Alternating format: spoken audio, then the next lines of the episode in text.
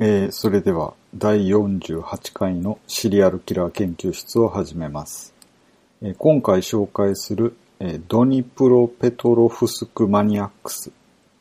ドニプロペトロフスクの狂人とも呼ぶんですが、えー2007年6月から7月にかけてドニプロペトロフスク州で起きた連続殺人事件の犯人のことを指します。犯人はウクライナ人です。この事件は別の名前でも有名です。それはウクライナ21です。犯人が殺人の様子をビデオ撮影して、そのうちの一つがインターネット上に流出したので、このように呼ばれて有名になりました。21は被害者の数に由来しています。このビデオは犯人たちが殺害映像を販売する予定であったという証言があることから人類の歴史上初のスナッフフィルムであるとされています。さらに第40回から42回にかけて3回シリーズで紹介したアカデミーマニアックスはこの事件の模倣犯ではないかとされています。簡単に復習すると、2011年4月5日に2人のロシア人青年が逮捕されます。1992年10月生まれのアルティオム・アレクサンドロビッチ・アヌーフリエフと1993年3月生まれのニキータ・バクタンゴビッチ・リトキンです。イルクーツクのアカデムゴロドクで起きた6件の殺人襲撃事件の犯人でした。犯行には木製のハンマーやナイフを使っていて、2010年12月から2011年4月まで行われました。リトキンの叔父が不審に思って、リトキンが持っていたカメラを調べてみると、女性の体をナイフで切り刻む様子を撮影した映像が発見されて、二人は逮捕されました。メディアの報道によると、二人はインターネットでドニプロペトロフスクの事件の記事を読んで影響を受けたと言っています。精神鑑定の結果、彼らは正気で医師に対して弱い犠牲者を選んだと話していたと言われています。2013年4月2日、アルティオム・アヌーフリエフは無期懲役、ニキータ・リトキンは24年の懲役が言い渡されました。かなり長いですが、詳しく調べていますので、40回から42回を聞いてもらえればと思います。今回の事件に戻りますと、この事件の犯人は2人の19歳のウクライナ人です。1988年3月1日生まれのビクトル・サイエンコと1988年4月20日生まれのイゴール・シュプルヌクです。実は彼らには3人目の共犯者がいます。それは1988年2月生まれのアレクサンドル・ハンザです。しかし彼は血液恐怖症があったので殺人事件には関わっていませんでした。そのため彼は殺人事件の前に起こされた2件の武装強盗事件で起訴されました。まず3人の生い立ちから紹介します。主犯格のイゴール・シュプルヌクは、もともとは他の2人が住むドニプロペトロウシペトロフスクには住んでいませんでした。何歳かはわからなかったのですが、この町に引っ越してきて、ビクトル・サイエンコやアレクサンドル・ハンザと同じ学校に通うようになって、二人と仲良くなったようです。シュプルヌクの父親は有名な弁護士で、息子のシュプルヌクも名士の息子として扱われていたと考えられます。彼の両親は息子を溺愛していたようで、これが彼が犯行を行う動機の一つとなったと考えられています。蔡円子の父親も同じく弁護士でした。蔡円子とハンザは幼い頃からの友人で、二人とも学校で成績優秀な学生として知られていたようです。そこにシュプルヌクが転校してきて、一緒につるむようになってから二人の成績がガタ落ちして次第に落ちぶれていったことが分かっています。三人目のハンザについても父親は検察官でした。皮肉なことに三人の親はいずれも放送関係者ということになります。ハンザは高校卒業後は職に就かずプラプラしていたようです。三人は学校が一緒で14歳の頃には共通の話題を見つけていたと言われています。蔡円子は僕とイゴール、シュプルニュクのことなんですけども、僕とイゴールは高所恐怖症でいじめっ子に殴られるのを恐れていました。と取り調べで言っています。シュプルヌクが高所恐怖症の恐怖心を取り除くためのアドバイスを求めたことをきっかけとなって、3人は14階のアパートのバルコニーで何時間も手すりにぶら下がっていたことがありました。3人の中ではハンザが一番怖がりでした。彼は血液恐怖症で子猫をお風呂に入れるときも火傷をするのではないかと心配して断っていたそうです。シュプルヌクは野良犬を拷問して恐怖心を解消しようと提案しました。家の近くの雑木林で犬を捕まえて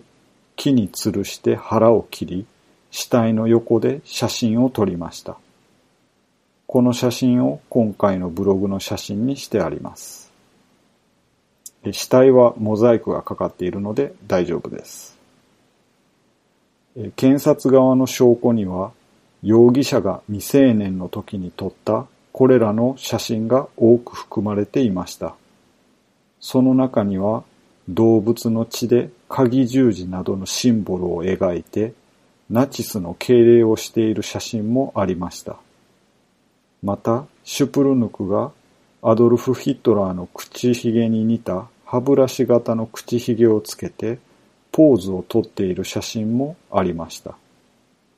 シュプルヌクはアドルフ・ヒットラーと同じ4月20日に生まれていて、このことを自慢していました。裁判の中で、法廷で3人が白い子猫を拷問している長いビデオが流されました。三人はガレージで木の板で十字架を作りました。鳴き声を消すために口の中に発泡スチロールや接着剤を入れた子猫をそこに釘で打ち付けた後にピストルで撃ちました。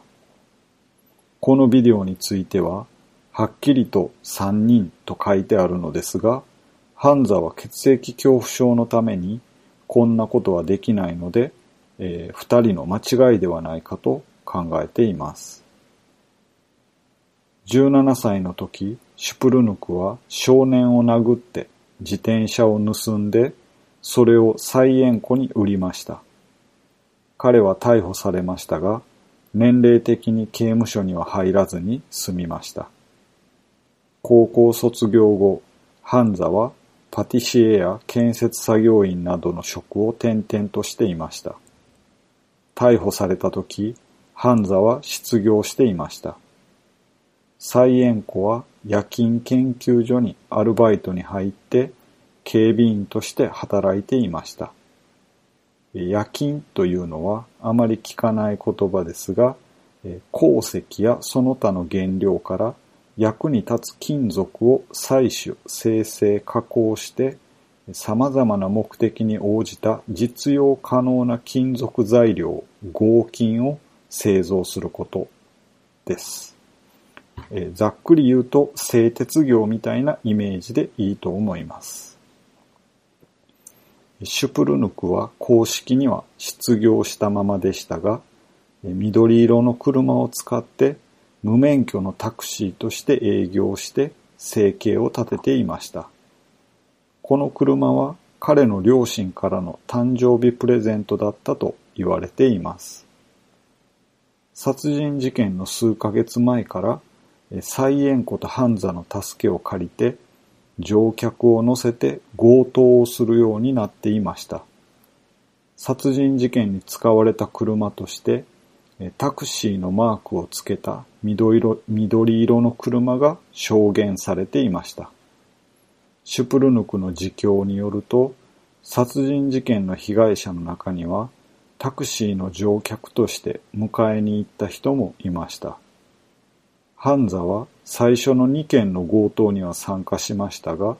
それ以上の事件への参加は拒否したと言われています。地元メディアは、少年たちは地元の法執行機関とつながりのある裕福で影響力のある両親を持っていると報じました。シュプルヌクの父親であるウラジミール・シュプルヌクは、セゴドニャというウクライナ語の新聞のインタビューに答えました。息子はユーズマシュという航空会社にテストパイロットとして雇われて、後にウクライナ大統領となるレオニド・クチマとよく一緒に飛行していました。クチマが権力を握った後も国内線で彼の個人的なパイロットを務めていました。と答えています。ニコライ・クピャンスキー副内務大臣を含む地元の当局は当初、容疑者の家族の影響力についてコメントしていましたが、後にその評価を否定して、3人の容疑者はすべて貧しい家庭の出身であると主張するようになりました。しかしながら、サイエンコは法廷で父親で弁護士のイゴール・サイエンコに弁護されていました。では、えー彼らが犯した殺人事件について解説していきます。えー最初の2件の殺人事件は2007年6月25日の深夜に発生しました。えー3人は1988年生まれなので19歳の時です。最初の被害者は33歳の女性、エカテリーナ・イルチェンコでした。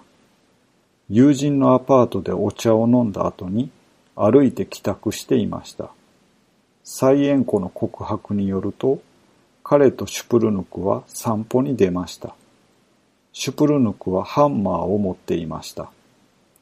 イルチェンコが通り過ぎると、シュプルヌクはくるっと振り返って、彼女の側頭部をハンマーで突然殴りました。イルチェンコの遺体は午前5時に彼女の母親によって発見されました。最初の殺人から1時間も経たないうちに2件目の殺人を犯しました。二人は最初の殺人現場の近くのベンチで寝ていたロマン・タタレビッチを襲います。タタレビッチの頭は鈍器、先ほどと同じハンマーだと思われますが、そのハンマーで何度も殴られて、誰だか見分けがつかなくなるほどだったそうです。タタレビッチが寝ていたベンチは、地元の検察官事務所の向かいにありました。7月1日、さらに2人の犠牲者、エフゲニア・グリシェンコとニコライ・セルチュクが近くのノボモスコフスクという町で殺されているのが発見されました。7月6日の夜、ドニプロペトロフスクでさらに3人の人間が殺害されました。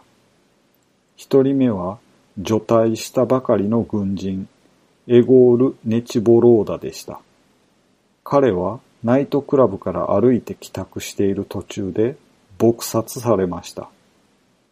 彼の母親は翌朝、ボフダン・フメルニツキー通りにあるシュプルヌクたちのアパートのすぐそばで遺体を発見しました。二人目は28歳の夜間警備員の女性、イエレナ・シュラムでした。コシオラ通りの角を曲がったところで殺害されていました。セイエンコはカセットテープに告白を録音していました。シュラムが彼らの方に歩いてくると、シュプルヌクはシャツの下に隠していたハンマーで彼女を殴って、彼女が倒れた後もさらに数回殴りました。彼女は服の入ったバッグを持っていました。僕たちはバッグを拾ってハンマーを洗うために服を使ってバッグは捨てました。同じ日の夜遅くに彼らは障害者の夫と3人の子供の母親であるバレンティナ・ハンザという女性を殺害しました。同じハンザですが、共犯者のアレクサンドル・ハンザとは全く無関係の女性です。翌朝の7月7日には近くのピドロドネという町から釣りに出かけた14歳の少年2人が襲われました。7月12日に、がんのために体調を崩していた48歳のセルゲイ・ヤツェンコがドニエプルというメーカーのバイクに乗ったまま行方不明になっていました。2日後の7月14日、45歳のナタリア・ママルチュクは近くのディオフカという町でスクーターに乗っていました。彼女が森の中を走っていた時に彼女に襲いかかって押し倒しました。それからハンマーやパイプで彼女を撲殺して彼女のスクーターを盗んで走り去りました。地元の目撃者が二人を追いかけましたが途中で見失ってしまいました。ここまでで9人の被害者が殺されました。その後も12件の殺人事件を犯して多くが1日に複数の遺体が発見されました。7月14日から16日までは毎日2人の犠牲者が発見されました。被害者は無作為に選ばれたようです。子供、老人、不老者、酔っ払いなど、襲いやすそうな人がほとんどでした。被害者の多くは、ハンマーや鉄棒などの鈍器で撲殺されていました。殴られたのは顔で、顔がわからなくなるほど殴られていることもありました。また、生きているうちに目をくり抜かれたり、体を傷つけられたりしている死体もありました。ある妊娠中の女性は子宮から胎児を切り取られていました。ただし、被害者に対する性的暴行の報告はありませんでした。一部の被害者は、携帯電話などの貴重品を奪われていて、それらの所持品は他の町の中古品店に売られていました。しかし、ほとんどの被害者の持ち物はそのまま残っていました。事件が起きた地域は広範囲にわたっています。ドニプロペトロフスク以外にも、ドニプロペトロフスク州の周辺の地域、田舎の方でも多く発生していました。一つの州の中なので、狭いように思いますが、このドニプロペテロフスク州はだいたい3万平方キロメートルちょっとあります。日本で言うと、青森、岩手、秋田の3県を足したくらいあります。東京都14個分よりさらに少し広いくらいです。このように広大な地域で犯行が行われていました。実はこの時点では連続殺人であるとは考えられていませんでした。というところで前半を終わります。続きは次回紹介したいと思います。それではまた。